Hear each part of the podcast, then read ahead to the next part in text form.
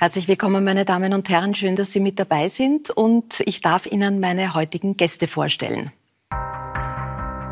Schauspieler Heinz Marecek gilt seit Jahrzehnten als fester Bestandteil erfolgreicher Fernsehserien und tritt auch mit 76 nicht leiser.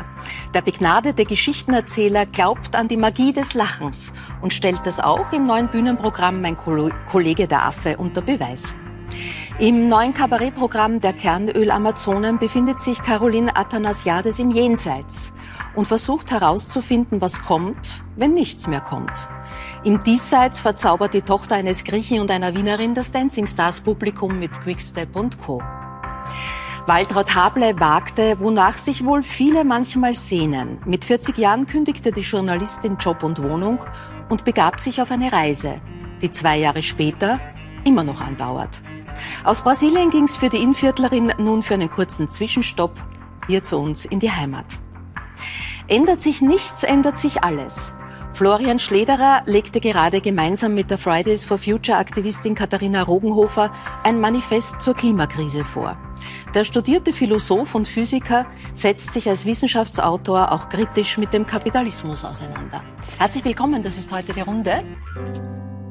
Herr Schlederer, viel Aufregung gab es in den letzten Tagen und Wochen in, dieses, in diesem Lande.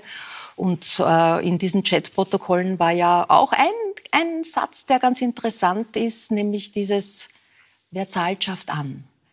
Ähm, was, was, bedeutet dieser Satz eigentlich für unser Zusammenleben, für uns alle? Nicht nur die, sondern ja. uns. Wie sehr prägt uns der?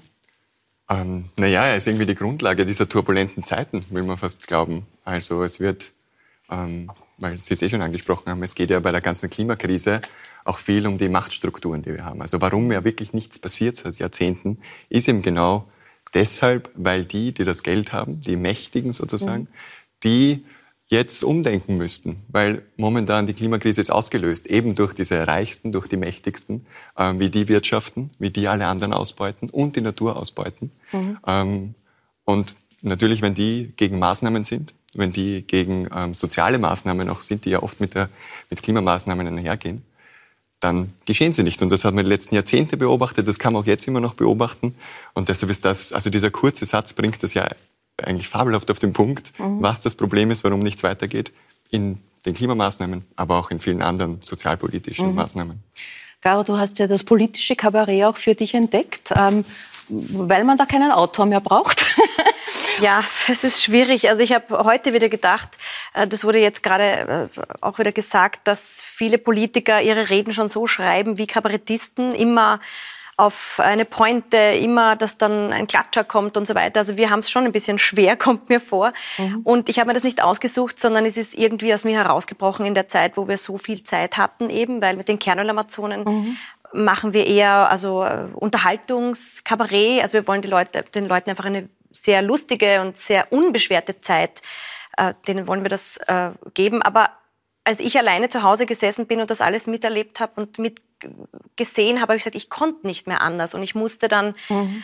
meinen sogenannten Senf dazugeben, den Senf der Woche, den ich dann entwickelt habe. Und äh, ja, und ich merke, dass Politik mich wirklich interessiert und jeder auch dafür einstehen kann und sich auch wirklich auch äußern sollte. Ich finde, es wird oft es wird oft viel zu wenig gesagt, weil alle sagen, oh Gott, wenn ich das sage und dann mag mich der nicht mehr und wenn ich das mhm. sage, dann äh, wäre ich da nicht mehr eingeladen und dann redet der vielleicht nicht mehr mit mir. Aber ich finde das ganz falsch. Ich finde, man sollte eben diese verschiedenen Meinungen einfach zueinander bringen. Und das geht mhm. nur, indem man vielleicht das auch kabarettistisch aufarbeitet, aber einfach miteinander redet. Mhm. Frau Hable war eigentlich Ihr, Ihr Ausstieg aus, aus diesem Leben, aus dem strukturierten Leben als Chefredakteurin in Ihrem Fall eines Lifestyle-Magazins, auch ein Ausstieg aus dem System des Hamsterrads?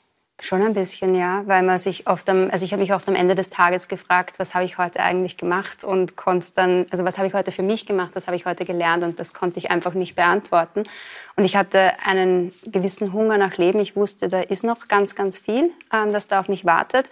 Und ich wollte auch neue Dinge ausprobieren, denn das Hamsterrad, das Sie angesprochen haben, das ist wir sind alle fremdgetaktet von, der, von Beginn unserer Geburt an. Also das heißt, wir werden in eine Familie hineingeboren, wir kommen in den Kindergarten, wir kommen in die Schule, wir machen Ausbildung, wir haben Partnerschaften, Jobs und so weiter.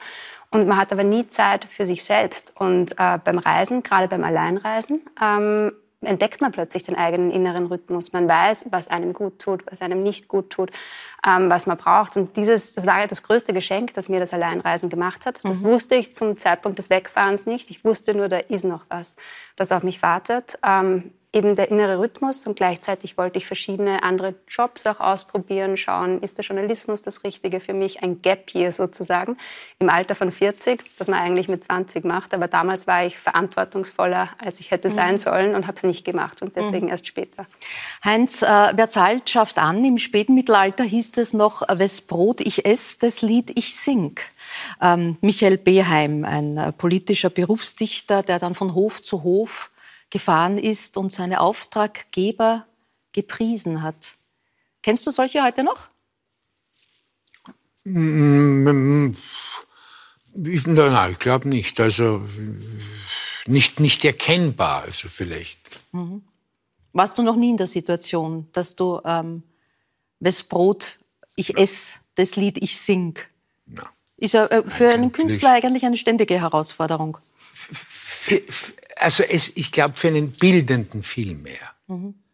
Also ich meine, der Michelangelo konnte nur malen, weil ihm die Kirchen das Geld gegeben hat, dass er die Sixtinische Kapelle angestrichen hat. Also mhm. äh, weil die, die das meiste Geld auch gehabt haben. Und, aber, aber, aber in, in, in der darstellenden Kunst ist es, glaube ich, nicht so. Nicht so das Thema. Nicht, nein, nein. Du bist in der bildenden ja, also die immer die Maler, die Bildhauer, die wurden von, von den Fürsten, von den Herren bezahlt. Und mhm. Du bist ähm, wieder mal in Österreich, lebst ja weitgehend auch auf Ibiza. Mhm. Ähm, war ja zuletzt auch das Thema, dass das, was gerade passiert ist, ein, dagegen ist Ibiza eine kleine Insel im Mittelmeer, hat äh, Peter Filzmeier gesagt. Weiß man eigentlich auf Ibiza um, um die Bedeutung ähm, dieser Insel für die österreichische aber, Innenpolitik? Aber die können Strache nicht einmal buchstabieren. Das ist, das ist, das ist denn nicht einmal, das kommt nicht vor auf der Insel. Mhm. Das ist Dabei sind Sie so berühmt bei uns jetzt. Ja, aber es weiß kein Mensch. Von, wir haben ja sehr viele Freunde, Einheimische, die wissen nicht, wovon du redest, wenn du sagst, der Ibiza-Skandal. Mhm. Wie lebst du auf Ibiza? Wie schaut dein Leben dort aus? Ich lese viel, mhm. ich gehe, wenn es irgendwie geht, Golf spielen, treffe meine Freunde und führe dort ein sehr ruhiges und eher, eher also nicht zurückgezogen, aber ein, ein ruhiges ruhiges Leben. Mhm. Das geprägt ist von selber kochen, selber essen, selber spazieren gehen. Genau. Genießen genau, und du fährst genau der Sonne das. nach, dem Licht nach, oder? Ja, ja, es ist, es ist einfach, es ist so angenehm zu sein dort. Es ist nicht, es ist nicht immer, nicht immer heiß, mhm. aber es ist nie trüb. Mhm. Und ich glaube, was uns im Winter ja so die Winterdepression auslöst, ist ja nicht Kälte, weil wenn du am Berg bist im März bei minus 10 Grad und es ist ein blauer Himmel, bist du nicht deprimiert. Du bist mhm. deprimiert, wenn es drei Tage lang grau ist, weil kein Licht durchkommt. Und das gibt's unten nicht. Also das, der Zustand trüb existiert nicht. Mhm. Ist das auch Ihre Erfahrung? Nicht ganz, weil ich mag die Kälte gar nicht. Also ich gebe im blauen Himmel total ja. recht, den braucht man, aber bei Kälte erstarre ich. Also ich habe irgendwie das Gefühl, ich muss, äh, ich brauche so viel Energie, um meine Lebensfunktionen aufrechtzuerhalten, dass ich es dann irgendwann bleiben habe lassen und gesagt ja. habe, dann gehe ich halt in die Wärme. äh, du bist äh, zu, äh, im Dezember dann wieder mit einer Weihnachtslesung unterwegs. Im Moment mit einem äh, mit einer äh, Lesung, mit der kabarettistischen Lesung, mein Kollege der Affe.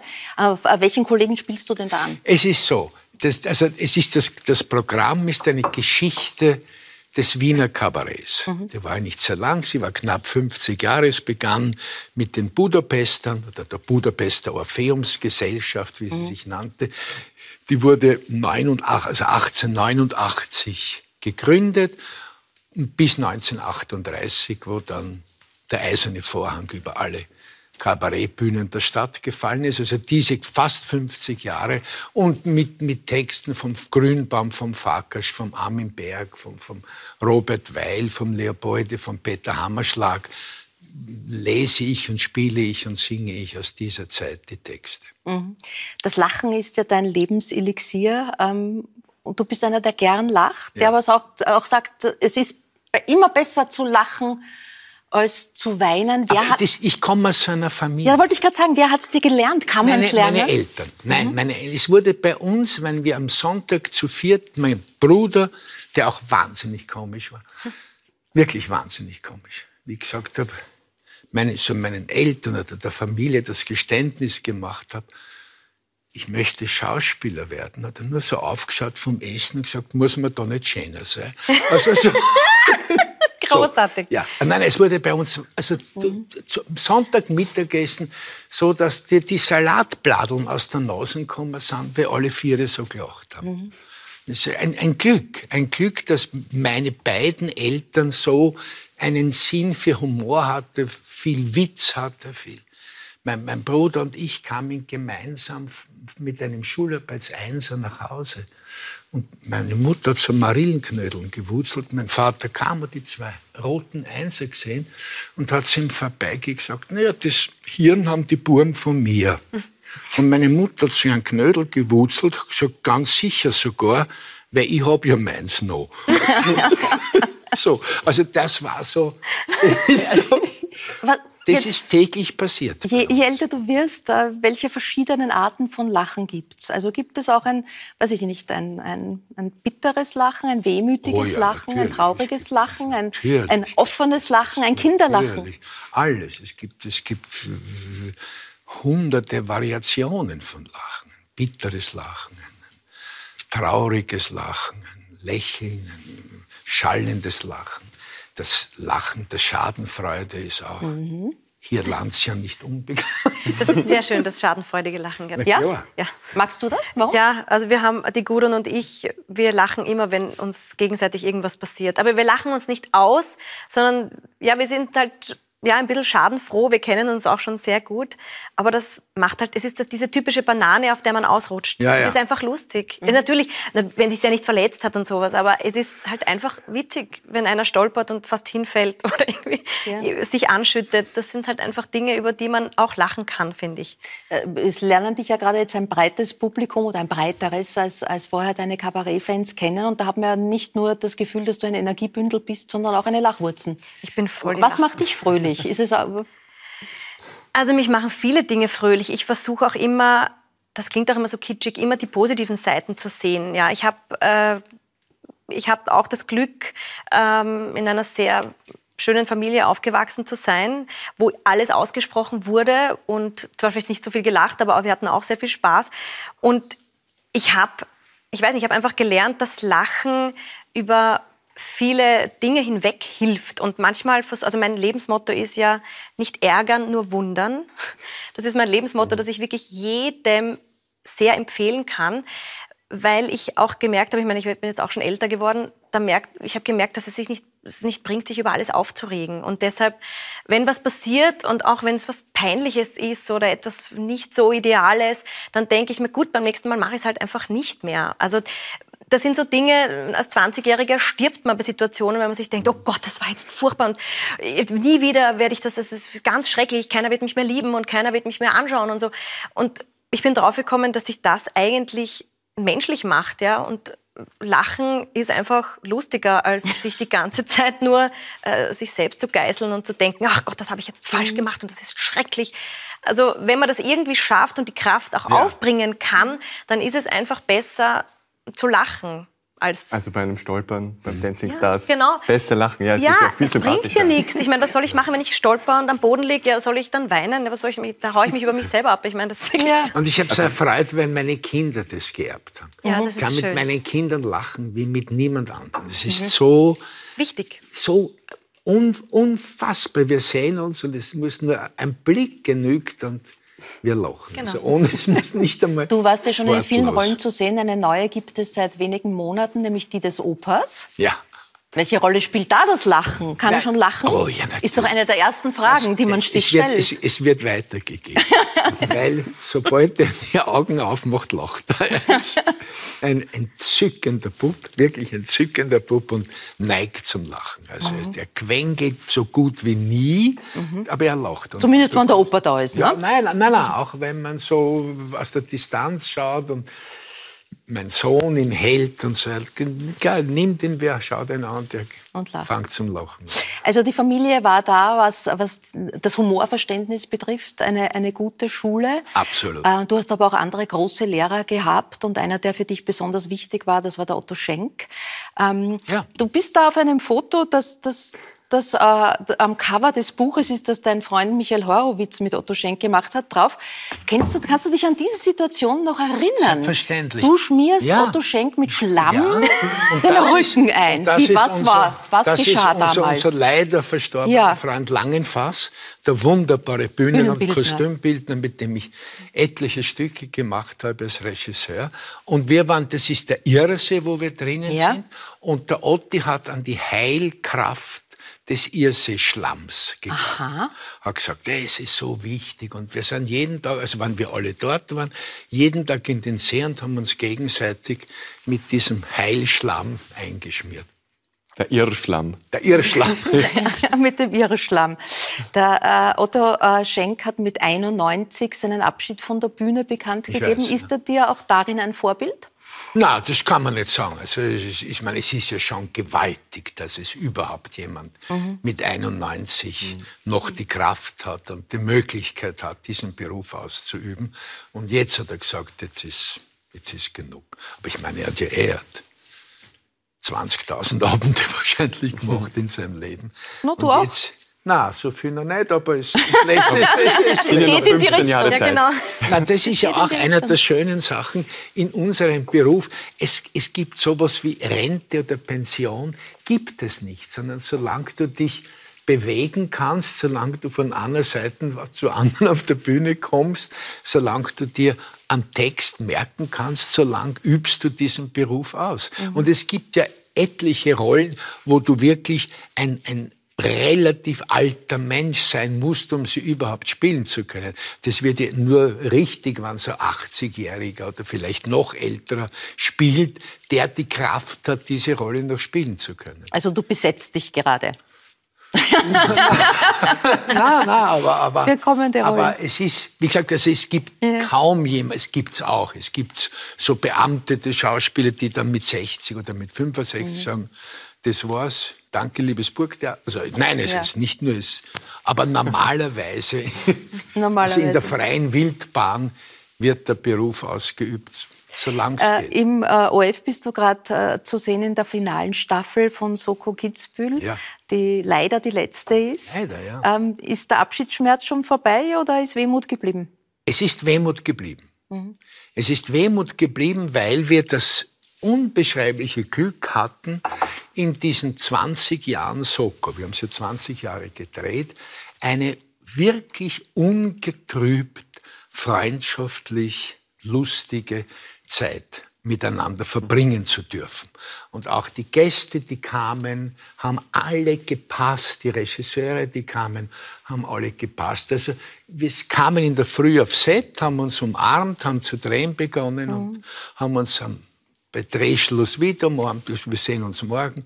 Und das, das ging 20 Jahre ohne Problem. Und wie die letzte war, dann am, am 16. Dezember letzten Jahres, haben sich die Leute zum Teil wirklich weinend verabschiedet, mhm. weil sie gesagt haben, wir sind 20 Jahre ist ja in einem Leben eine lange Zeit und wir haben dort ja immer ein halbes Jahr gedreht fast in, in diesen 20 Jahren und fahre jetzt am 17. noch nach Kitzbühel und da ist quasi das letzte Abendmahl mit. Oh, das letzte Abendmahl. Der, also nicht nur, ein, nicht nur ein lachender Heinz Maricek, sondern durchaus auch ein, ein ernster. Was sind denn so die Themen, die dich sorgen? Also gerade wenn man, wenn man jetzt an äh, die Klimakrise denkt. Die Liste ist, das, ist endlos. Ist das, ist das, was, wo du sagst, du hast irgendwie konkrete Sorge und Angst auch für deine Kinder oder mehr noch also um, das um das Leben? zum Beispiel dein, ist, ja? doch, ist doch, man, muss es, man muss es mhm. zum Teil auch verdrängen, weil sonst kannst du ja nichts anderes mhm. mehr machen. Ja, gerade wenn man den Enkel dann in die Augen blickt, ja, dann du, du, denkt man sich schon, aber, wo, aber in welcher mein, Welt wird diese mein, Person Was da auf werden, uns ja. zukommt, ist gar nicht abzusehen. Und es ist so eine, ich meine, das versteht er natürlich tausendmal besser als ich, aber wie willst du jetzt den Ländern, die im Kommen sind oder versuchen, mhm. etwas aufzubauen, sagen, Moment, ihr dürft jetzt keine Kraftwerke mehr bauen, weil wir haben eh schon so viel. Und die sagen, ah, ihr habt es und wir dürfen mhm. nimmer. Also es ist nicht, verstehst du, was ich meine? Es ist völlig, ja, ja. völlig ein, ein, unbilliges Verlangen, mhm. das man denen jetzt stellen würde. Meine, in, in also, der Hoffnung zum Beispiel bei diesem Fall konkret, ähm, da habe ich meine Hoffnung auf sowas, das nennt sich Leapfrog-Effekt, also wo man quasi eine Technologie überspringt. Ja. Zum Beispiel bei Mobilfunktelefonie. Also wir in Europa hatten irgendwie Festnetztelefone, haben große Leitungen verlegt. Ähm, und jetzt kommt eben das Handy und hat das alles ersetzt. Zum Beispiel am afrikanischen Kontinent. Das Festnetz hat es nie gegeben. Es wurde sofort in die neue Technologie quasi ähm, übersetzt. Und so vielleicht schaffen wir es ja, dass viele mhm. Länder auch ähm, gewisse fossile Technologien, also die ganze Öl-, Kohle-, Gasindustrie, dass die das zum gewissen Grad überspringen in dem Sinn und gleich sehen, okay, es ist rentabler, es ist wirtschaftlicher. In, in, in, zum Beispiel erneuerbare Energien oder so. Also okay. ist ja auch ähm, dezentraler, also ähm, krisenresistenter in dem Sinn. Ist mittlerweile auch schon sehr viel günstiger. Also ich glaube, vieles wird sich auch gar nicht mehr lohnen in dem Bereich. Mhm. Aber es gäbe, entschuldige, ja. es, die Möglichkeit gäbe es. Absolut, eine absolut. Technologie, die wesentlich nachhaltiger oder schonender ist als die. Ja, absolut. also ähm, es wird ja viel über Technologien in dem Bezug geredet ja. und die Technologien haben wir ja bereits. Also wir haben ja Windkraftanlagen, wir haben Photovoltaikanlagen, wir haben ähm, Geothermie. Also eine ganze Palette an tollen mhm. Lösungen, die wir jetzt halt implementieren sollten und die auch für diese Länder dann in Frage kommen. Ähm, die andere Seite von dem Problem ist halt ein gesellschaftliches tatsächlich. Ähm, und da können wir, glaube ich, auch eine gewisse eine Vorbildfunktion einnehmen, wenn wir eben zeigen, ja, es gibt Mitbestimmung, es gibt eine funktionierende Demokratie, mhm. es gibt ähm, einen Ausgleich, also nicht so eine große Schere zwischen Arm und Reich. Gut, das sind jetzt alles sehr schwierige ja, Themen. Aber, ich mein, aber was, was machst du in einem Land wie Deutschland, wo eine derartig mächtige Autoindustrie mhm. zum Beispiel vorhanden ist, die mit Wollust Autos mit 500 und 600 PS nach wie vor bauen. Ja. Als, als gäbe es das Thema gar nicht. Mhm. Und da kommt niemand sagt, Moment, das, wir hören mit den Plätzen auf, wir steigen um auf Elektro oder auf Ding. Mhm. Oder auf, wobei, wobei ich technisch zu blöd bin, um zu wissen, ob das eine Lösung wäre. Aber 500, 600 PS Autos muss man ja, doch nicht. Das kann nicht die Lösung sein, tatsächlich. Ich, das ist ja lustig. Ich komme ja auch nicht. Mehr bauen. Ja. ich komme ja auch nicht auch. Wir werden aber gebaut. Ich komme ja auch nicht aus dem Bereich. Also, ja. wie ja anfangs gesagt wurde, ich bin ja eigentlich aus der Physik, Philosophie, so Naturwissenschaft eigentlich. Ähm, also die Physik vor allem. Und wie ich das dann gemerkt habe, wie dringlich es ist und worum es da geht, eben auch mit diesen Kipppunkten. Also Dinge, die man auslöst jetzt als Weltgemeinschaft, die dann einen Teufelskreis verursachen und dann wird es immer schlimmer, da verlieren wir die Kontrolle.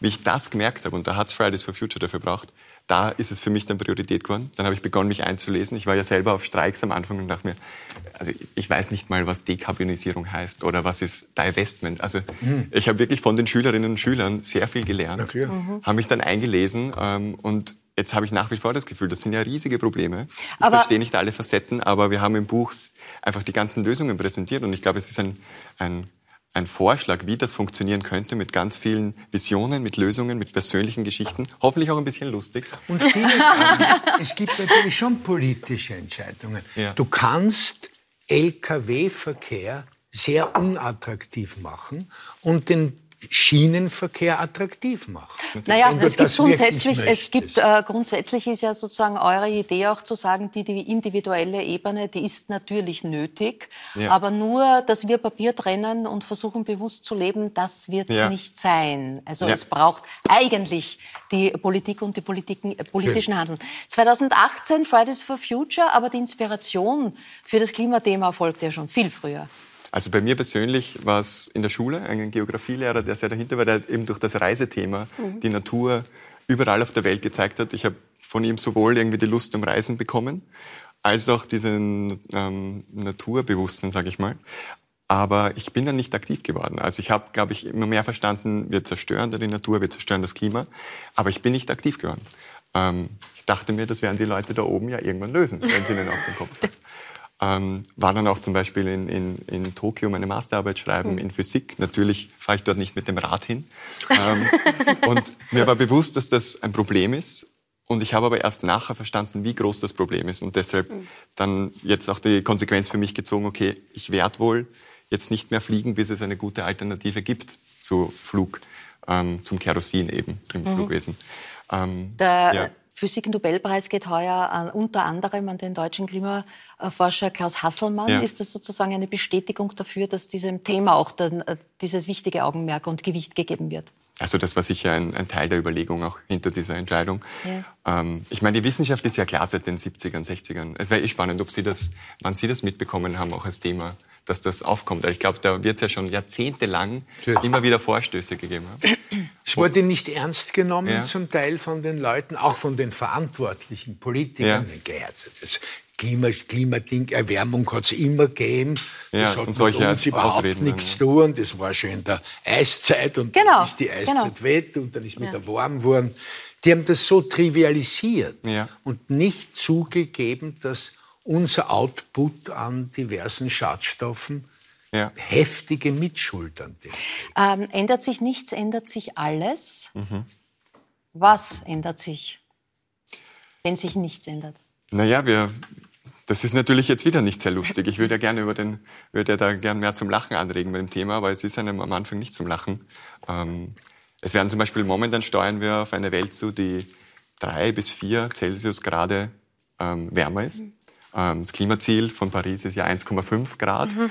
Oder im besten Fall sollten wir es unter 2 Grad halten. Jetzt denkt man sich, na gut, das sind ein paar Grad. Also das merke ich ja im Sommer gar nicht, den Unterschied. Aber beim eigenen Körpertemperatur zum Beispiel merkt man sehr wohl, okay, wenn das 2 Grad drüber ist, dieses kritische System hat Dann darf man gar nicht mehr in den ORF rein, wenn es 2 Grad drüber ist. genau, da gibt es Fieberkontrolle genau. jeden Tag. Ähm, und ja. bei dieser, wo wir jetzt gerade drauf, drauf zusteuern, selbst mit den ganzen Klimamaßnahmen, die überall vorgeschlagen werden, wird es ähm, einfach eine Temperatur zum Beispiel erreichen, die um den Äquator herum gewisse Todeszonen erreicht. Und das ist jetzt mhm. kein hysterischer Begriff, sondern das ist das, was in der Fachliteratur mit, mit, mittlerweile verwendet wird. Da kann man bei freier Luft nicht länger, äh, also an freier Luft nicht länger als drei Stunden überleben, weil die Luftfeuchtigkeit so hoch ist und die Temperatur so hoch ist, dass Schwitzen nicht mehr funktioniert. Temperatur ist über Körpertemperatur ähm, und ja. die Luftfeuchtigkeit so hoch, dass sie kein Wasser mehr aufnimmt. Das heißt, Milliarden Leute, die dort leben, und es ist ja diese Zonen, wo so das ist jetzt sind, die Frage. Sind müssen das, dann aufbrechen. Sind das dramatische hin. Nachrichten, äh, die man uns nicht zumuten will? Oder ist das ein Alarmismus, vor dem auch viele warnen? Naja, also ich bin schon dafür, dass man die Fakten konkret anspricht. Man hat, glaube ich, am Anfang von Corona auch gesehen, dass es durchaus gut ist, wenn man wissenschaftlich sagt, dass wir da gerade wirklich in einer Krise, in einer Krise sind. Ähm, für die Lösungen, und das, deshalb orientieren wir uns im Buch ja sehr an den Lösungen, ähm, braucht es eine Vision, braucht was Positiveres. Und ich glaube, das ist immer dann, wo wir auch hinleiten wollen, nach, dem, nach diesem Schock dieser, mhm. dieses Ist-Zustands. Das Schöne am Klimaschutz ist ja, dass alle diese Maßnahmen, ähm, sei es jetzt eine wärmere Welt oder nicht, uns direkt helfen. Also Grün in den Städten, ja bitte. Oder günstiger öffentlicher Verkehr, ja bitte. Oder eine Verteilung von den ganzen Vermögen. Oder ähm, Energie, die aus Österreich kommt, so dass wir nicht mehr Geld irgendwie nach Russland oder in die arabischen Länder schicken für, für Öl und Gas. Also all diese Dinge, würde ich sagen, sind ja Grundlage eines Leben, lebenswerteren. Aber sie sind im Prinzip ein irreversibler Vorgang. Das heißt, dort, wo die Gletscher weg sind, kommen keine Gewisse Dinge werden so bleiben. Also wir die, können die sicher nicht mehr umdrehen. Polkappen werden auch nicht mehr größer wahrscheinlich. Absolut. Also ich glaube auch der Zustand, den wir jetzt haben mit den Extremwettern, mit den Überflutungen, damit mhm. müssen wir uns schon zurechtfinden. Aber die Maßnahmen, die Sie angesprochen haben, bedeuten natürlich für jeden Einzelnen von uns raus aus der Komfortzone. Wir haben uns nun mal gewöhnt daran, dass wir überall mit dem Auto hinfahren können, äh, fliegen können. Äh, mhm. das, äh also für mich ist es zum Beispiel kein Komfort, wenn ich in Wien mit dem Fahrrad fahre zum Beispiel und überall die Autos mir entgegenfahren. Oder Leute, die mit ihren Kindern Fahrrad fahren wollen, die werden auch in Wien nicht fahren, weil es einfach zu gefährlich ist. Aber es hat ähm. merklich zugenommen. Das, also wenn man ja, sagt, ja. ich gehe ja sehr oft in Wien spazieren, wann ich die Chance habe, hier zu sein. Und die Anzahl der Radfahrer hat ganz deutlich zugenommen im Vergleich ja. zu was ich vor fünf Jahren. Der Mensch ist ein ist Gewohnheitstier, aber man kann Gewohnheiten ändern und auch der Mensch kann sich ändern. Man muss ihm nur, und deshalb finde ich das eigentlich sehr, sehr gut, man muss ihm einfach die Lösungen präsentieren. Ja, ja. Man kann nicht nur sagen, das ist schlecht, macht es anders, sondern man muss auch sagen, was kann ich anders ja. machen? Weil ich glaube, dass viele bereit wären, äh, auch etwas zu ändern, aber ich glaube, viele brauchen auch einfach den Anstoß und sagen, hey, machen wir es ab jetzt so und man gewöhnt sich dann auch an das andere. Man kann sich an was anderes gewöhnen. Und das macht auch Spaß, eine ja, neue Seite zu entdecken. Also ich meine, ich bin jetzt hier die Klimasünderin, weil ja. ich da herumfliege. Wollte gerade sagen, wie schaut es aus mit der Flugscham? Ähm, ich, kann meine, ich, ich, kann die Flüge nicht weg, ähm, wegmachen. Die sind einfach da. Sie sind weniger geworden durch Corona auch. Aber was ich schon habe, ich, ich finde ja Nachhaltigkeit, da geht es ja um die Summe des Ganzen. Also wie ich quasi mit den natürlichen Ressourcen unserer Erde umgehe, damit sie sich also erholen kann wieder. Ich besitze nichts, ich habe kein Auto, ähm, ich habe keine Wohnung, ich nutze bestehende Ressourcen, ich esse zu 95 Prozent vegetarisch. Also das soll jetzt alles keine Rechtfertigung ja. sein.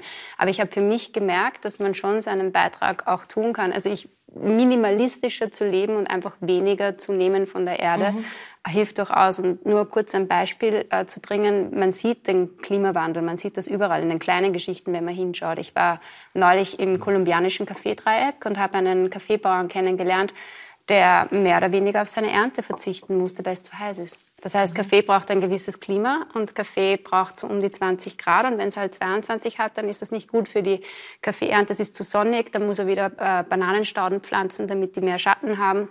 Die Bananenstauden geht es aber auch nicht so gut. Also man merkt das in mhm. vielen mhm. kleinen Geschichten. Und in Cartagena an der kolumbianischen Karibikküste habe ich Leute kennengelernt, die überlegt haben, ein Haus zu kaufen und dann gesagt haben, mit den Überflutungen, das wird kommen, weil das liegt halt direkt am Wasser. Das macht nicht. keinen Sinn. Also Besser es nicht. betrifft uns alle. Sie waren ja auch, äh, Sie haben Forschungsaufenthalte sowohl in Tokio, wie Sie schon gesagt mhm. haben, als auch in Oxford gehabt. Zwei sehr unterschiedliche Kulturen. Mhm. Äh, wie hat das Ihre Sicht auf die Welt geprägt? Naja, also schon, schon bedeutend natürlich, also allein naturwissenschaftlich schon, weil man verschiedene Institute, verschiedene ja. ähm, Herangehensweisen kennenlernt. Wenn in, in, in Tokio am Institut, wenn man in der Früh reinkommt, um 80 den ersten Kaffee macht, dann die Leute mit Matratzen auf dem Boden liegen, weil sie die Nacht durchgearbeitet haben, denkt man sich, okay, uah, ähm, vielleicht bin ich doch nicht für das Forschungsleben gemacht. Ähm, und ich glaube, also ja, wie hat das mein Leben beeinflusst? Ich, also wir haben ja über das Reisen äh, schon im Vorfeld der Sendung kurz gesprochen und einfach der kulturelle Austausch, der erweitert ja schon den Horizont. Und das ist für mich, glaube ich, der einzige Fall, wo ich wirklich sagen kann, das ist ähm, ein einfach schade, ähm, dass ich das durch jetzt ähm, durch die Klimakrise nicht erleben kann. Aber es ist natürlich genauso wie in der Corona-Krise. Also gewisse Dinge wir sind halt leider nicht mehr in der Position, jetzt ähm, nur noch positive, beste Lösungen zu präsentieren, sondern wir müssen uns halt jetzt darum kümmern, dass wir es schaffen. Ähm, darf ich vielleicht noch auf eine Sache replizieren? Mhm. Ähm, die Sachen, die, die Sie gesagt haben, in Kolumbien war es, glaube ich, mhm. ja, das sind ja die gleichen Geschichten, die wir auch in Österreich haben. Also Försterinnen, Förster, Bäuerinnen, Bäuer verlieren ja hier vor unserer eigenen Haustür genauso die Ernte. Ähm, mir, ba mir bangt um den grünen Veltliner. Ja, genau. Ja, ja wird bald nur mehr ab Norwegen ja. ja. Also es ist ein ganzes Kapitel, eben haben wir uns deshalb angenommen, dieser Frage, was hat das für Effekte in Österreich, um eben auch zu zeigen, das ist schon voll, ja. voll hier angekommen. Das war jetzt das bittere Lachen, ne? Ja, das war das bittere Lachen. da, da haben wir es schon. Frau Hable, Sie sind auf Kurzbesuch in der Heimat in Österreich, wo Sie durch zwei Jahre jetzt zur Weltreisenden geworden sind, darüber auch schon ein erstes Buch geschrieben haben und jetzt ein zweites veröffentlicht haben. Äh, ist wichtig für Sie vom Gefühl her, dass es nur eine Durchreise ist und dass es Ja, schon. Also ich habe auch bewusst die Zelte hier abgebrochen, weil ich ähm, habe es immer wieder probiert, wegzugehen und nach Hause zu kommen und war am Ende nie glücklich. Und es ist auch extrem mühsam, Zelte abzubrechen und wieder aufzubauen. Und dann habe ich irgendwann beschlossen, ich fühle mich ja in der Welt daheim, äh, dann mhm. ist das halt jetzt mein Daheim. das ist ganz gut. Es freut sich jeder, wenn ich auf der Durchreise bin. Aber für mich ist es schon wichtig zu wissen, es geht weiter. Ich lerne neue Sachen. Ich kann mir neue Sachen anschauen. Yeah. Weil ich bin ein Fan von dieser Welt. Und ich finde Dschungel, Wüsten, Meere, das ist ja alles für einen Grund da. Das muss man sich anschauen. Also es ist deswegen so groß gemacht worden. Es gibt ganz, ganz tolle Menschen, ganz tolle Landschaften. Und ja, man muss aufs Klima aufpassen. Ich möchte jetzt nicht irgendwie wie die Chatsetterin geben. Ich mache ganz viele Strecken mit dem öffentlichen Bus. Also alles, was irgendwie so bis zu mhm. zehn Stunden geht, mache ich. Aber für mich ist diese Sehnsucht nach der Welt ist einfach da. Diesen Sehnsuchtsgedanken kennen ja viele. Ja? Aber man hat, Caroline, wahrscheinlich immer irgendwelche ganz pragmatischen Gründe, warum es nicht geht. Also du hast jetzt zwei Kinder, du ja. machst bei Dancing Stars mit, du hast Bühnenauftritte, genau.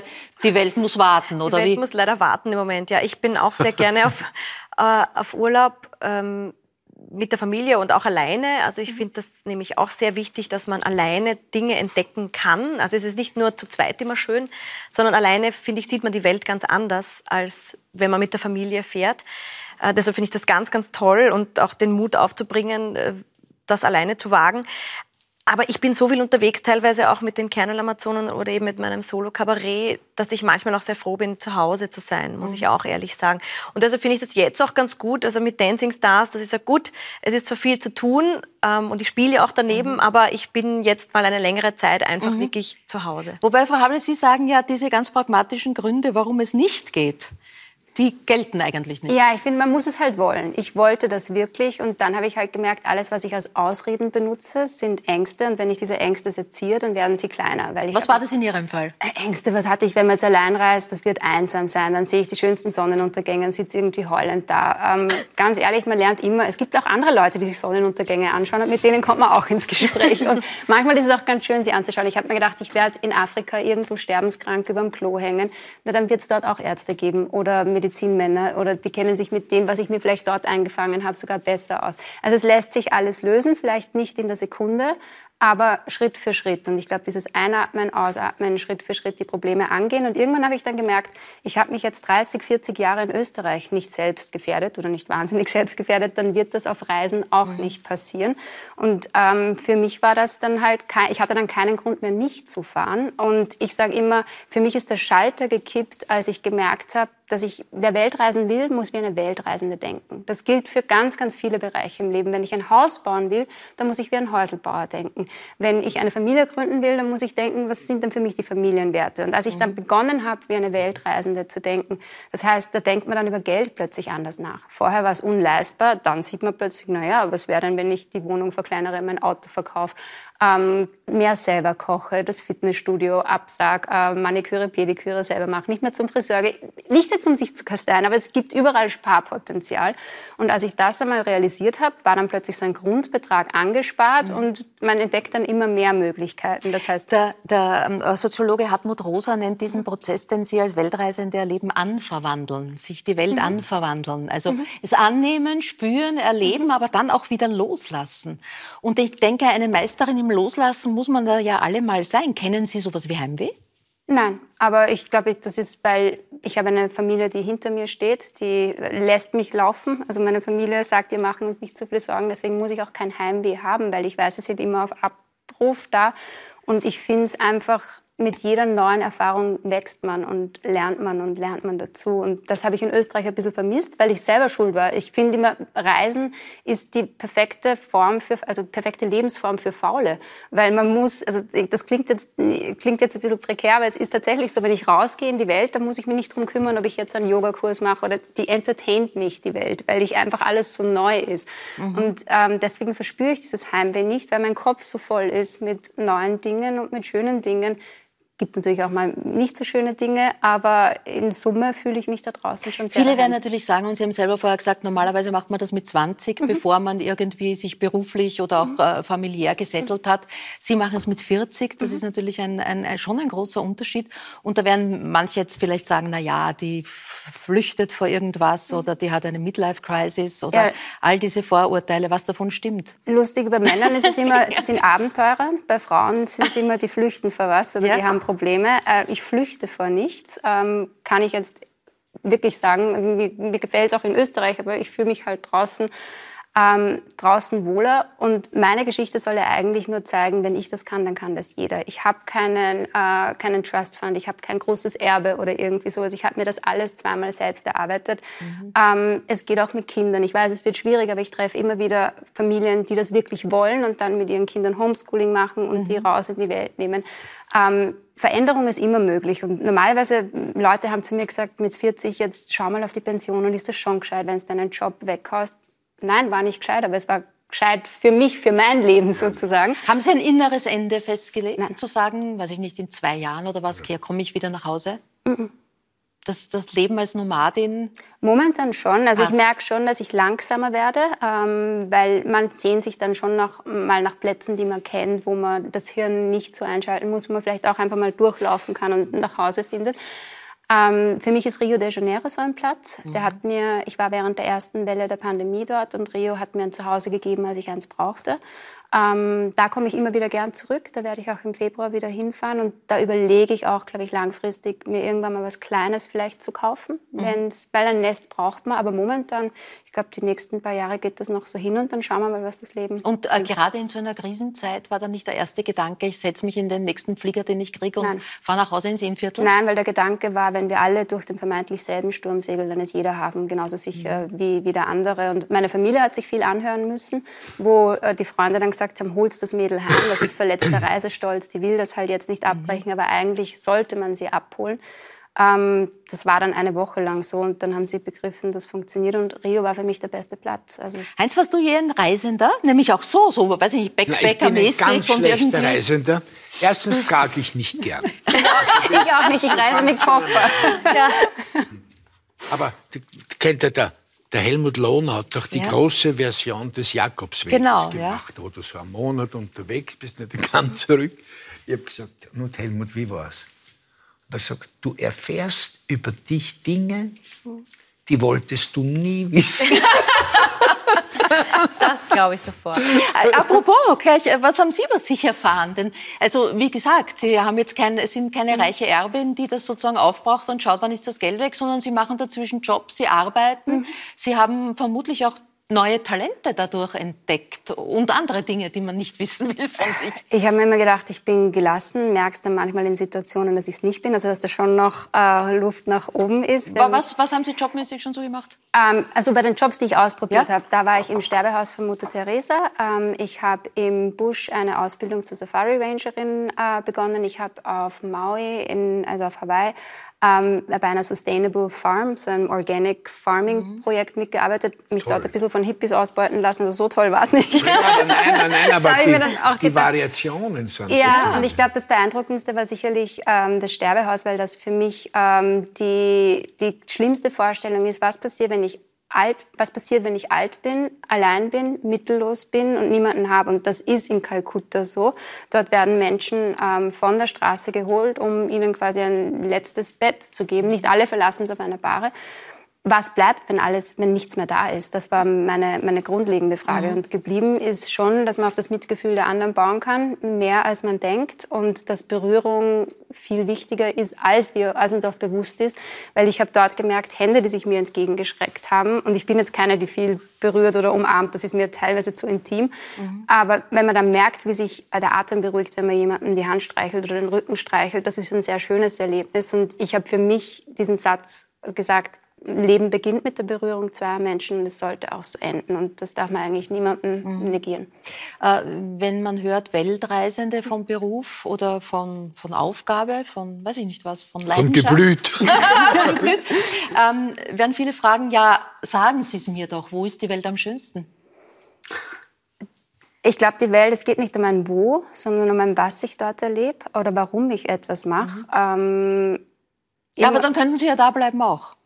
Ja, aber dann gibt es die Vorahnung, dass da noch ganz... Äh, immer wenn man glaubt, dass man alles weiß, dann ist es, ähm, dann weiß man eigentlich nichts. Also das heißt, man glaubt, jetzt hat man den besten Platz der Welt gefunden und dann sieht man etwas oder hat, macht eine Erfahrung, die einem zeigt, dass es auch woanders schön ist. Also das ist das Schöne. Ich lasse mich so ein bisschen, bisschen treiben. Ein bisschen treiben. Und äh, Sie nähern sich den Destinationen nicht äh, über Reiseführer, sondern über die Kulinarik. Unter anderem, ja. ja. Ich finde immer, man kann sich ein Land essen. Da lernt man auch viel über die Geschichte. Was sind die Einflüsse? In Indonesien gibt es holländische Da wacht eins Waricek auf. ich bin auch, ich bin auch ja, genau. Manchmal ertanze ich sie mir auch. In Brasilien habe ich versucht, Samba zu lernen. Also ich versuche einfach ein bisschen ja, was von Land und Leuten aufzunehmen. Habe ich noch nicht gelernt. Das ist aber auch der schwierigste Tanz. Also verstehe ich total. da kommt noch, kommt noch. Aber Essen ist doch eine gute Idee, Essen. um in eine Kultur einzutauchen. Ja. Du bist halbe Griechin Griechin, was würdest du uns auftischen? damit es gemütlich wird? Souvlaki mit Tzatziki, das ist so das, was ich wirklich auch gern mache. Also das essen meine Kinder extrem gern, mein Mann auch sehr gern. Und ich habe eigentlich immer Tzatziki und Feta im Kühlschrank. Also ich mache es mir selber, mache das Tzatziki mir selber und so. Also das ist, ich bin sehr, sehr stark mit Essen verwurzelt, sage ich einmal. Mein Vater hat das eben auch äh, importiert im großen Stil halt Und eben. am Naschmarkt verkauft, ja, war genau, einer am Naschmarkt. Importeure, ja? Genau, er war halt einfach, er hat diese ganzen Sachen, die wir jetzt im Supermarkt genießen können, hat er wirklich damals auch in den Supermarkt gebracht. Also er Und das war waren ja damals neue Geschmäcker für Ja. uns. Kannst du dich erinnern an die ersten Griechen? Griechen. Oliven. Was war da plötzlich? Da war Und plötzlich nachdem es dort keinen Kaiserschmarrn und keine Palatschinken Bist du nicht gibt, hingegangen? Nein, habe ich immer Galactopurico bestellt. Das kennen Sie Wahnsinn, Galactopurico. Das Ich ist- liebe es. ich habe einen sehr guten Freund, mit dem war ich am. Reinhardt-Seminar, der mit seiner Frau und seinem Sohn in Athen lebt. Und den war ich. Und sie, die, die Valje hat mir immer, Ich liebe- weil sie gewusst hat, ich hab das so gern. nehme das immer mit, das Das ist so ein ein, ein, ein Mil- Milch, Milch, Milchgrieß, also so ein ganz einen dünnen Grieß, so ein Pudding in so Blätterteig Wunderbar. mit Sirup und, und frisch gemacht und da brauchst du einen gescheiten Ofen und so weiter und meine, ich habe nicht Eine vergessen, herrliche Speise. äh, die, die Frau meines Taufpaten, die ja in Griechenland ist, die hat das einmal auch äh, versucht zu machen, weil das ist nicht so leicht zu machen und die hat statt Zucker, Salz verwendet. Sehr schön, das Erlebnis. Nein, aber es ist wirklich eine großartige Nachspeise. Gibt Wunderbar. es hier kaum. Ja. Liebe. Ja. Ja. Mit diesen Geschmäckern aufgewachsen, wäre es denn eigentlich auch eine, eine Option gewesen, dass dieses Geschäft einfach weiterzuführen? Ja, das war, ich habe mir das auch tatsächlich überlegt, aber mein Vater hat schon gemerkt, das wird nichts. Mich hat es immer auf die Bühne gezogen. Also es war einfach immer so, er hat schon gewusst, ja, ich habe ihm geholfen auch und ich habe auch damals so Geld dazu verdient, weil ich habe die Samstage bei ihm übernommen, weil da war Samstag auch noch offen und habe halt so äh, mein Studium daneben einfach auch finanziert. So. Also keine Marktfrau, sondern ein Marktmädel. Genau, so ein Marktmädel war ich und mir hat das aber total gefallen eigentlich. Also ich verkaufe auch gerne. Also ich, ich habe einfach gern mit Menschen zu tun, das war's. Ich war auch gern einfach am Naschmarkt und so. Also das ist einfach mein Leben und Essen und Genuss. Das war immer, also ich habe auch immer gesagt mit meinem Papa, wenn gar nichts mehr geht, ich mache mit ihm auch äh, ein Lokal auf und so, weil er war eben damals beim ersten Restaurant der Grieche, was jetzt wieder eröffnet hat in der Banabitengasse, der erste richtige Grieche in Wien. Da war mein Papa halt einfach Ja. der Geschäftsführer auch. Das war aber nicht, war das die schwarze Katze? Die Mutter Nein, die vom schwarze Georges Katze Dimou? nicht. Nein, nein, die schwarze Katze ist woanders. Dieses, wo man Aber zum Apollo in runtergeht. der- ja, genau, in der- auch in der Nähe. Genau. ja, Aber ja. die, Also ich sehe schon darin was. da geht sich was die aus. Essen über Essen die Leute besten immer kleinen Lammkoteletts, Ja, die ja. ich je gegessen habe. Die Mutter vom, vom, vom Georges Dimou Ja, das, ich kenne die Also die wir sehen die wahre Passion. den. Die wahre Passion heißt sich die Wälder essen, Ja, genau, Aber jetzt frage ich dich, was machst du in Ibiza? Du magst keinen Fisch. Es gibt so viel. Äh, äh, Das stimmt nicht. Ah, ja. Nein, nein. Ich, ich habe eine Gretenphobie. Aha, na Eine ja. durch, okay. Nein, eine durch nichts begründete. Ich habe nie ein schlechtes Erlebnis gehabt, oder hat mich nicht einmal verkutzt. Aber ich habe irgendwie, dadurch, dass ich immer rede und mit Händen und Füßen rede, Ja. kann ich mir jetzt so mit der Lupe hinsetzen Ja. und schauen, ob da irgendwas versteckt ist. Und daher ist aber Ja. alles, wo keine Greten drinnen sind, wird mit großer Freude gegessen. Ah, verstehe. Also es geht nur ums, ums Unfallfreie. Nein, das Peter, risikofreie Essen. Petersfisch, alle Krustentiere, alles mit Riesenfreude. Ja. Nur also an, an Karpfen oder an Hecht, das, das wäre nicht meins. Gut, also die. Gastronomie wäre, wäre möglich Ja. gewesen, es wurde die Bühne. Genau. Äh, und im Moment eben Dancing Stars, wo du vor allem als die, als die gewirrlige, als die aufgeweckte, als die energiereiche, als die unerschrockene auffallst. Wir sehen ein paar Bilder von, von euch beiden. Es ist ja sozusagen die Tzatziki-Pizza-Fraktion. Ja, genau, oder wie nennt ihr? es- Tzatziki Spaghetti. Als Spaghetti-Fraktion äh, gemeinsam mit äh. Danilo Campisi. Wir sehen Ja. euch beim äh, Quick, Quick, Quickstep, ne, Beim dass ich's Quickstep, rauskrieg. ja. Und man hat das Gefühl, dass du, dass du immer schon tanzt, dass es dich auch gar keine Überwindung kostet. Weil für viele ist es ja doch eine gewisse Überwindung, sich diesem Genre zu stellen. Das stimmt. Also, äh, wie gesagt, ich bin seit einfach schon immer auf der Bühne gewesen, ja, also seit 20 Jahren. Ich habe ja auch Musical studiert. Ich war aber eigentlich nie wirklich im Musical. Ich habe ganz wenig Musical gespielt. An der Volksoper damals West Side Story und so und habe auch, aber habe auch sehr viele Schauspielstücke gemacht im Theater der Jugend oder eben auch in, in Graz und so weiter. Also ich habe, ich habe eigentlich, ich bin halt immer auf der Bühne gestanden und mich hat dann zum Kabarett halt irgendwie, also wurde ich hin verschleppt. Eigentlich ist mir das passiert und äh, da macht man das nicht so. Aber was ich schon habe und was mir natürlich jetzt zugute kommt, ist ähm, ich sage jetzt auch ein bisschen den Mut zur Hässlichkeit, muss ich jetzt ehrlich sagen, weil ich denke mir auch immer, ich meine, wenn ich mir das, weil ich schaue mir jetzt gerade sehr viele Videos auch an von, von Tänzern, wie die das machen und wie die schauen und ich versuche halt immer zu kopieren, weil so habe ich damals auch singen gelernt. Ich habe Opernsänger eigentlich also verarscht. Ich habe sie so, ich habe so gelernt, wenn man so sagen kann. Ich habe einfach immer so, oh, ich habe also versucht, wie sie, so habe ich mir das irgendwie angeeignet und das probiere ich halt jetzt auch. Ich schaue mir das immer an, wie machen die das und auch wenn die anderen Profis tanzen, auch schon die anderen Tänze, die ich noch nicht getanzt habe, denke ich mir, okay, was machen die und wo schauen sie? Und ich bin immer so, ich komme ein bisschen vor wie eine Kopiermaschine manchmal jetzt. Ah, ja. ja. Also es ist die, eigentlich die Parodie auf Profitänzer, ja. die du bist. Ja. wir sagen es nicht weiter. Wir sagen es nicht weiter. Aber ich versuche es halt einfach, weil das ist das, ich beobachte beim Kabarett beobachtet mhm. man einfach. Das ist das, was ich die letzten 15 Jahre gemacht habe als Schauspieler. Man beobachtet so. Ja. Und das ist das, was mir jetzt natürlich zugutekommt. Ich beobachte, wie machen die das? Und dann natürlich die Energie und so, ja, das ist mein Wesen. Meine Eltern hätten sich auch gefreut, wenn ich ein bisschen weniger gehabt ja. hätte wahrscheinlich. Es, es, gibt ja geniale äh, Sketches von euch, also vom Otti und, und, und, wo er Opernsänger, Stimme oh, ja, ja. und, und, und, Balletttänzer oder was auch ah, immer. Wunderbar. Das heißt, das ist Wanni genau... Elsland. Ja, ja, ja, das ist das, was die, was die genau. Caro da, da anspricht. Aber Dancing Stars geht ja, wie man weiß, nicht nur ums Tanzen oder vielleicht sogar kaum ums Tanzen. Es geht darum, dass man sich dieser Situation bewertet zu werden äh, und rausgewählt zu werden. Und da weiß man ja immer, es ähm, genau. kann jeden treffen. Wie geht es dir damit?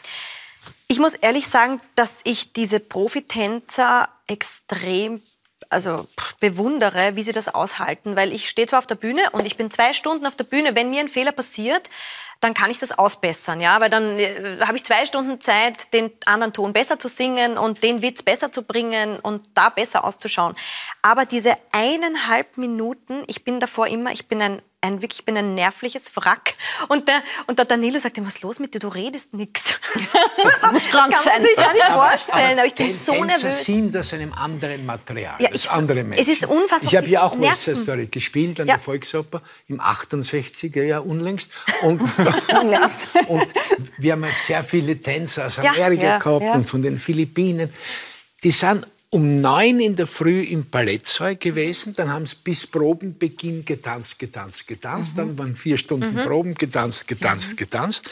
Am Abend war Vorstellung, getanzt, genau. getanzt, genau. getanzt und anschließend ans Tanzen gegangen. Ja, aber es ist ein Hochleistungssport. jedes Mal. Und sich dem auszusetzen. Noch davor, es war obligatorisch. Ja, vielleicht, wenn es aufhören tut, vielleicht alles ja, weh. Ja, richtig. So. Ja, aber, es ist wie, aber es ist wie Olympia. Unfassbar. Es ist wie Olympia. Ich denke mir, dass da trainiert jemand vier Jahre auf einen Punkt und dann hat er 30 Sekunden seine Kür oder eine Minute seine Kür und wird genau an dem Zeitpunkt gemessen. Und das ist das, was da so heftig ist. Und das habe ich noch nie erlebt. In dem, mhm. ich meine, ich war auch auf Auditions und auf Vorsprechen, wo du weißt, aber da kannst du auch noch reden und irgendwie dir helfen. Aber diese eineinhalb Minuten, Wahnsinn. da ja. gehst du hin, du hast Live-Zeit, mhm. das zu machen und entweder du merkst es dir und du machst das und du schaffst das oder es ist halt einfach. Also ja, über den klassischen Tanz, das ist nicht so ganz meins, aber ich kenne so den Fred Astaire tagelang.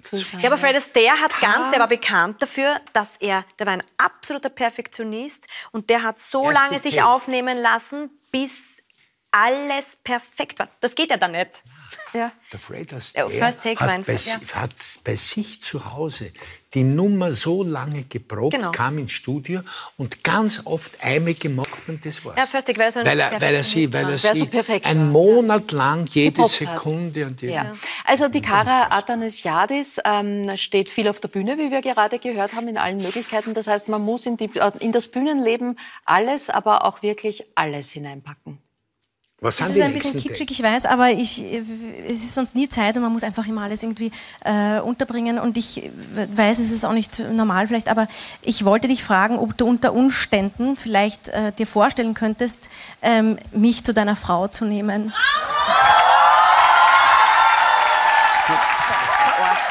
Das war, weil das war echt. Das ja, war jetzt war keine echt. Point, sondern Nein. das war ein Heiratsantrag an ja. deinen Liebsten. Ja. Hat er wirklich nichts gewusst? Nein, er hat nicht. Es wusste niemand etwas. Ich habe vor der Vorstellung meinem Manager gesagt, du, es könnte sein, dass ich meinem äh, Partner einen Heiratsantrag mache. Und er so, okay brauchst du irgendwas dafür? Sagt, ich muss es mir überlegen, ich, ich, ich schaue erst mal, wie die Premiere läuft. Mal schauen, wie er spielt. Schau, wie er, nein, er hat eben nicht gespielt, sondern ich habe ja eigentlich, das war mein erstes Soloprogramm und das war, äh, das war schon aufregend genug für mich, das erste Mal alleine auf der Bühne zu stehen, ohne der Gudrun, mit der ich eben 15 Jahre schon das gemacht habe, Und das war eh schon ein Wagnis für mich.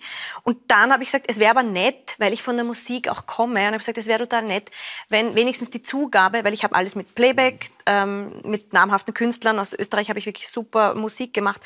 Aber ich habe gesagt, ich möchte wenigstens die Zugabe mit Live-Musik, weil das einfach nett ist und ich komme von der Musik. Und bitte meinem Mann gebeten, der das eigentlich nur hobbymäßig macht, habe gesagt, bitte könntest du das bitte mit mir spielen. Und dann habe ich mir gedacht, eigentlich könnte ich ihn fragen, weil irgendwie es waren oh, die ganze da ist auf der Bühne. Ja, aber ich fand, ich finde das eigentlich Wenn ich ihn schon mal sehe.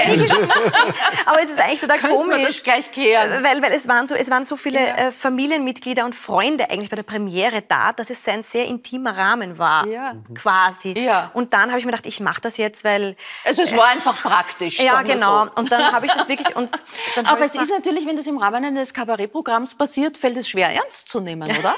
Meint sie das wirklich, oder wie? Nein, nein, man glaubt's ja nicht. Meinen Sie das Völlig, wirklich? Ja. Was sagt er heute?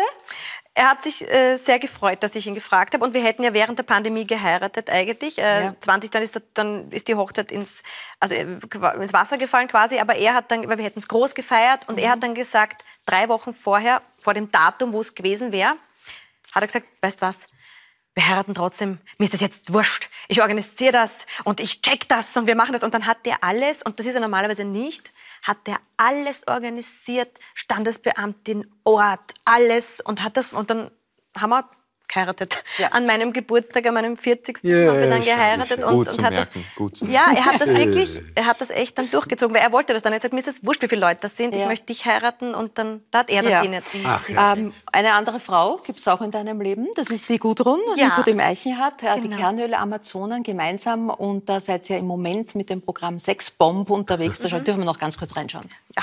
Sexbomb forever. Haben wir Hörner oder haben wir Flügel? Vielleicht ist in der Hölle Fasching und alle verkleiden sich als Engel. Ob Satan auch eine Frau ist? Satania? Geh. Das klingt wie ein Sleep-Einlog. Kiff mit Marley und chillen mit Kurt Cobain. Mit Elvis auf der Harley mit Prince auf ein Bierchen gehen. Ja, das ist unser neues Stück. Ja, ja, wir müssen das mit der Liebe natürlich auch mit der Frau Hable noch mhm. ganz kurz klären. Äh, viele haben hier auch im Studio gefragt, wer hat denn all die Fotos gemacht? Das sind nicht nur Selfies. Nein, nein, nein, man trifft Leute. nein, man trifft Leute, äh, die auch Fotos machen, weil ich kann es eh nicht. Ich bin nicht gut äh, im Fotos machen. Aber Liebe findet man immer wieder. Also ich glaube, viele glauben, es ist so ein bisschen wie bei Eat, Pray, Love. Ich ja. sage immer, es ist We Eat, Love, Leave. oh. ähm, weil Liebe hat halt schon was mit Timing auch zu tun und ob man dasselbe will oder, oder nicht. Ich merke jetzt, ich komme langsam in diese digitale Nomaden-Community rein. Also Leute, die, vorher habe ich ja immer nur Touristen getroffen oder auch länger reisen. Aber jetzt mehr, treffe ich immer mehr Leute, die auch irgendwo auf der Welt mhm. arbeiten. Das macht schon ein bisschen einen Unterschied, aber bis jetzt hat es noch nicht so hundertprozentig geklappt. Aber ich gebe die Hoffnung nicht. Noch nicht so, dass, dass Sie angebunden sind wo? Nein, ähm, ich möchte auch jemanden finden, ähm, der mit mir ein bisschen herumzieht, weil ich finde, ähm, da kann man gemeinsam wachsen. Ja. Caro, das Springingerl bei Dancing Stars, wie steht es mit dem Energielevel? Es ist gut, ich habe extrem viel Energie. Ich weiß nicht, wo sie herkommt, aber mir, oder ich weiß es vielleicht schon, weil meine, meine Kinder und mein Mann geben mir sehr viel Energie, aber mir gibt auch das Publikum extrem viel Energie. Das wirst du, es ist einfach ein Geben und Nehmen. Also diese Zeit, wo wir nicht spielen durften und wo ich nur vor dem Handy gesessen bin und da hineingesprochen habe und gehofft habe, dass irgendjemand das hört, was ich sage oder mich überhaupt sieht, ähm, das kriege ich jetzt mit geballter Kraft einfach zurück. Ich merke die Unterstützung und auch eben, wenn wir jetzt unser Programm spielen, wenn die Leute lachen und das ist so eine unglaubliche Energie, die man auch vom Publikum mhm. bekommt. Das unterschätzt man oft. Man denkt, es ist nur, es ist zwar anstrengend, aber man kriegt das in der Sekunde und das, das gibt einem so unglaublich viel. Also das ist einfach wirklich dieses Geben und Nehmen. Aber gibt es Tänze, die dir schwerer fallen, weil man sich öffnen muss? Also ja. Tanz hat ja nicht nur mit, mit, mit Technik zu tun, sondern halt auch mit Loslassen, ja, mit sich öffnen. Und bei mir war es Samba. Samba hat mich zum Weinen gebracht, weil man halt alles, was man lernt, ähm, nämlich sich eine neutrale Körperhaltung, nur nicht alles zu viel schütteln ja. und nicht ja. Also da sehen wir dann demnächst in diesem ja, genau. Theater. äh, heute machen wir Schluss. Ich sage Dankeschön für viel Input, für danke. verschiedene Inspirationen danke. und Gedanken, danke. die Sie vielleicht auch zum Weiterdenken bringen. Wenn Sie mehr Heinz Maricek sehen wollen, dann bleiben Sie am besten gleich dran, weil gleich im Anschluss zeigt der ORF, jetzt bringen wir unsere Männer um mit Heinz Maricek in der Hauptrolle. Und nächstes Mal wird dann hier an diesem Tisch der Kabarettist und Kinderarzt Oma Sasam äh, Platz nehmen. Die Schauspielerin Sandra Czerwig ist da, der frühere ZIP-Moderator Klaus Edlinger und ich freue mich auf die stärkste Frau Österreichs. Das ist die junge Gewichtheberin Sarah Fischer, die gemeinsam mit ihrem Papa Ewald Fischer kommt, der nicht nur Papa, sondern auch Trainer ist. Eine schwierige Kombination. Das besprechen wir nächstes Mal. Auf Wiedersehen.